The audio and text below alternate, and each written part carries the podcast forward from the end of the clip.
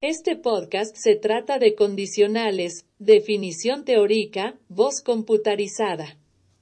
Condicional permite establecer una serie de condiciones al interior de nuestro programa, que nos ayudan a determinar qué acciones llevar a cabo dadas ciertas circunstancias, por ejemplo si queremos decidir cuándo dar acceso a un usuario, dependiendo de si el nombre de usuario y contraseña son correctos, para algo como esto, es útil un condicional, nos permite verificar si determinada condición se cumple, en este caso si la contraseña y el nombre de usuario son correctos, y de acuerdo a que se cumpla o no, llevar a cabo un conjunto de acciones.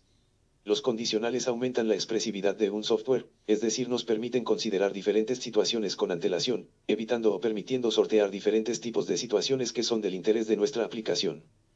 Existen diferentes tipos de condicionales, cada uno tiene una utilidad y funcionalidad diferente, que consideran diferentes situaciones que se pueden llegar a presentar durante la ejecución de un algoritmo. Depende entonces del conocimiento que tengamos acerca de cada uno de los condicionales saber determinar correctamente cuándo es necesario implementar uno u otro.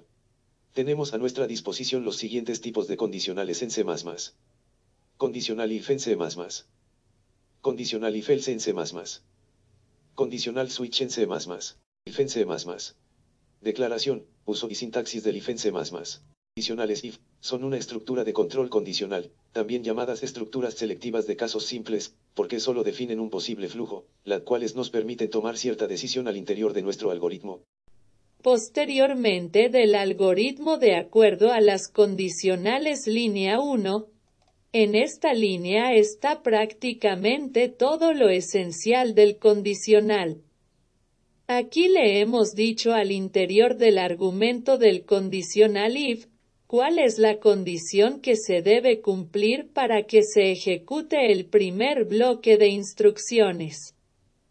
Esta línea es en efecto esencial ya que nos da la pauta para que el algoritmo determine si ejecutará o no el bloque de instrucciones al interior de las llaves. Línea 2. En la línea 2 tenemos una llave abriendo, lo cual como seguramente ya sabrás indica que allí comienza el bloque de instrucciones que se ejecutarán si se cumple la condición dada. Esta llave no es del todo obligatoria, sin embargo si no la ponemos solo se ejecutará dentro de nuestro ciclo la primera línea inmediatamente posterior a la declaración del condicional. De modo que si deseamos que se ejecuten varias líneas dentro de nuestro condicional, debemos usar las llaves línea 3 a 7. En estas líneas es donde estarán todas las operaciones que queramos llevar a cabo en caso de cumplirse la condición. Este bloque podrá tener la cantidad de líneas necesarias incluso. Como veremos más adelante dentro de estas podría haber uno o más condicionales en su interior, así que podrías tener lo que se conoce como condicionales anidados. Ya veremos eso más adelante. Línea 8. En esta línea hacemos uso de la llave cerrando.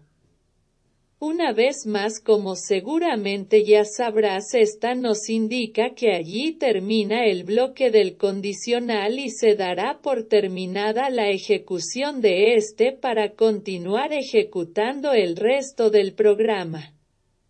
Línea 9 a 11 Estas líneas contienen la estructura restante del algoritmo, quise ponerlas allí, para que quede claro que sin importar si la condición se cumple o no, el algoritmo siempre va a ejecutar estas líneas, es decir, las líneas que se encuentran después de la llave de cierre de un condicional siempre se ejecutarán sin importar si la condición se cumpla o no. Declaración uso y sintaxis del if-else en C++. Los condicionales if-else son una estructura de control que nos permiten tomar cierta decisión al interior de nuestro algoritmo, es decir, nos permiten determinar qué acciones tomar dada o no cierta condición, por ejemplo determinar si la contraseña ingresada por el usuario es válida o no y de acuerdo a esto darle acceso al sistema o mostrar un mensaje de error. Se les conoce también como estructuras selectivas de casos dobles, porque definen ambas posibilidades en la ejecución si se cumple y si no se cumple guion.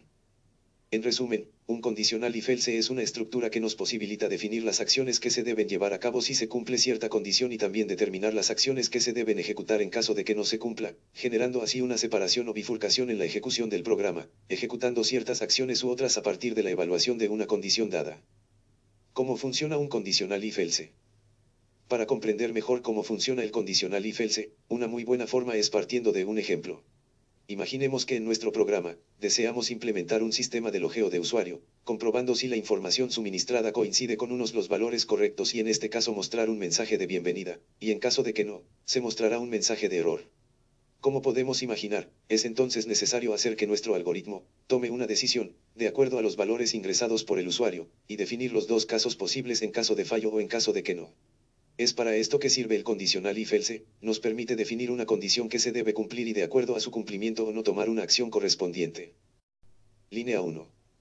En esta línea está prácticamente todo lo esencial del condicional, aquí le hemos dicho al interior del argumento del condicional if, cuál es la condición que se debe cumplir para que se ejecute el primer bloque de instrucciones, esta línea es en efecto esencial ya que nos da la pauta para que el algoritmo determine qué bloque de instrucciones ejecutar. Línea 2. En la línea 2 tenemos una llave abriendo, lo cual como seguramente ya sabrás indica que allí comienza el bloque de instrucciones que se ejecutarán si se cumple la condición dada. Esta llave no es del todo obligatoria, sin embargo si no la ponemos solo se ejecutará dentro de nuestro condicional la primera línea inmediatamente posterior a la declaración del condicional, de modo que si deseamos que se ejecuten varias líneas dentro de nuestro condicional, debemos usar las llaves. Línea 3 a 7. En estas líneas es donde estarán todas las operaciones que queramos llevar a cabo en caso de cumplirse la condición. Este bloque podrá tener la cantidad de líneas necesarias incluso, como veremos más adelante dentro de estas podría haber uno o más condicionales en su interior, así que podrías tener todo un condicional dentro de un condicional dentro de otro condicional, y así sucesivamente jejeje. Línea 8. En esta última línea hacemos uso de la llave cerrando, una vez más como seguramente ya sabrás esta nos indica que allí termina el bloque del condicional y se dará por terminada la ejecución de este para continuar ejecutando el resto del programa. Cabe notar que esta línea dará paso a la ejecución del bloque de instrucciones del else, en caso de que la condición dada no se haya cumplido. Línea 9 a 16. Estas líneas contienen la estructura else, que es la que indica que existe un bloque de instrucciones que se debe ejecutar en caso de que la condición dada no se cumpla. Este bloque al igual que el del condicional if, se abre y se cierra con llaves, recuerda que estas pueden ser opcionales, sin embargo siempre recomiendo usarlas como una buena práctica de programación. Declaración uso y sintaxis de switch en C++. ¿Qué es condicional switch? Los condicionales switch, son una estructura de control condicional, que permite definir múltiples casos que puede llegar a cumplir una variable cualquiera, y qué acción tomar en cualquiera de estas situaciones, incluso es posible determinar qué acción llevar a cabo en caso de no cumplir ninguna de las condiciones dadas. ¿Cómo funciona el switch? La mejor forma de entender el funcionamiento de algo, es viendo un ejemplo de esto, de este modo, me parece que para comprender de forma adecuada cómo funciona un condicional switch, es bueno hacerlo poniendo un ejemplo. Imaginemos entonces que nuestro programa consta de un menú de opciones, digamos tres opciones, cada una representada con un número correspondiente, es decir, la opción 1 corresponde al número 1, la 2 al 2 y así sucesivamente. Queremos entonces que de acuerdo a un número ingresado por el usuario ejecutemos una acción correspondiente y en caso de que no corresponda a ninguna de las posibles opciones, mostrar un mensaje de error cualquiera. De este modo, podemos identificar tres casos distintos para nuestro switch o en otras palabras, hemos identificado tres condiciones posibles que puede llegar a cumplir nuestra variable. El caso 1 corresponde a que el valor ingresado por el usuario sea el 1, es decir, ejecutar la opción 1, el caso 2 el número 2, etc. Adicionalmente hemos encontrado la opción que se ejecutará por defecto en caso de no suceder ninguno de estos casos, es decir, si el usuario ingresa por ejemplo 10, mostraremos un mensaje de error cualquiera. Espero que haya sido un tanto claro con esto, si no es así, recuerda que puedes preguntar en la 1. Aquí, tenemos la declaración del condicional switch, estamos diciendo que lo que viene a continuación es esto, entre los paréntesis, el switch recibe la variable que vamos a usar para comparar en cada uno de los casos. Línea 2. En la línea 2 tenemos una llave abriendo, lo cual como hemos visto en secciones anteriores, indica que allí comienzan los bloques de instrucciones que se ejecutarán para cada caso. Línea 3. En esta línea tenemos una parte vital del condicional switch, aquí tenemos definido un caso posible que puede cumplir nuestra variable, la sintaxis es simple, usamos la instrucción case para indicar que allí comienza un caso, luego indicamos el valor que puede tomar la variable, puede ser un número, una cadena de caracteres o lo que necesitemos, de esto se siguen dos puntos, y después de estos ponemos la o las instrucciones a ejecutar para este caso, como ejemplo, podríamos tener algo como esto, case hola, cut. Línea 4. 4. Esta línea contiene la instrucción break, es una instrucción simple, pero fundamental al interior del condicional switch. Esta instrucción indica que hasta allí va el bloque de instrucciones del caso inmediatamente anterior a este. De este modo evitamos que el algoritmo ejecute los demás casos. A modo de ejercicio, podrías intentar ejecutar el código del ejemplo que veremos más adelante y quitar las instrucciones break. Con esto podrás comprobar que si el usuario ingresa por ejemplo un 1, se ejecutarán todos los casos, es por esto que el break es fundamental. Línea 5 a 8. Estas líneas contienen una repetición de las instrucciones de las líneas 3 y 4, evidentemente cada una contiene un caso distinto, ten en cuenta que se pueden definir todos los casos que sean necesarios al interior del switch. Líneas 9, 10 y 12. Estas líneas como deberías saber ya, contienen diferentes comentarios aclarativos sobre el código, en caso de que no comprendas adecuadamente estas líneas, te recomiendo visitar la sección de comentarios. Línea 11.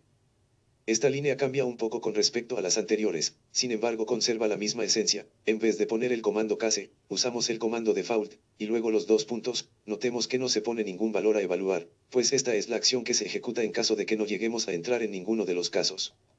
Línea 13. En esta línea hacemos uso de la llave cerrando, una vez más como seguramente ya sabrás esta nos indica que allí termina el bloque del condicional y se dará por terminada la ejecución de este para continuar ejecutando el resto del programa. Detalles sobre el condicional switch en C++. En C++, no puedes usar otra cosa diferente a número en cada case. Si necesitas comparar cadenas de texto u otros tipos de datos, seguramente un condicional como el if o if else sean una mejor alternativa. Los caracteres también se pueden usar, pues en esencia se pueden representar como números enteros, el lenguaje se encarga de eso por ti. Sin embargo, como indiqué, otros tipos de datos no son recomendables. La sentencia default es opcional, así que si no lo deseas no la debes poner. Sin embargo, es recomendable hacerlo, para así controlar todas las opciones posibles y que tu programa no quede a la suerte en ciertos casos. Dentro de cada case eres libre de poner varias líneas de código, incluso otras estructuras como condicionales o ciclos. Sin embargo, es preferible mantener tu código ordenado y no poner muchas. Recomendaría no poner más de 5 y preferiblemente solo una. Si deseas hacer tareas complejas al interior de un case de un switch en C++, posiblemente sea mejor hacer esas tareas en una función y llamar a esa función desde el case o simplemente usar un if else. Información sacada de programaya.com, aquí te proporciona datos y cómo usar los códigos.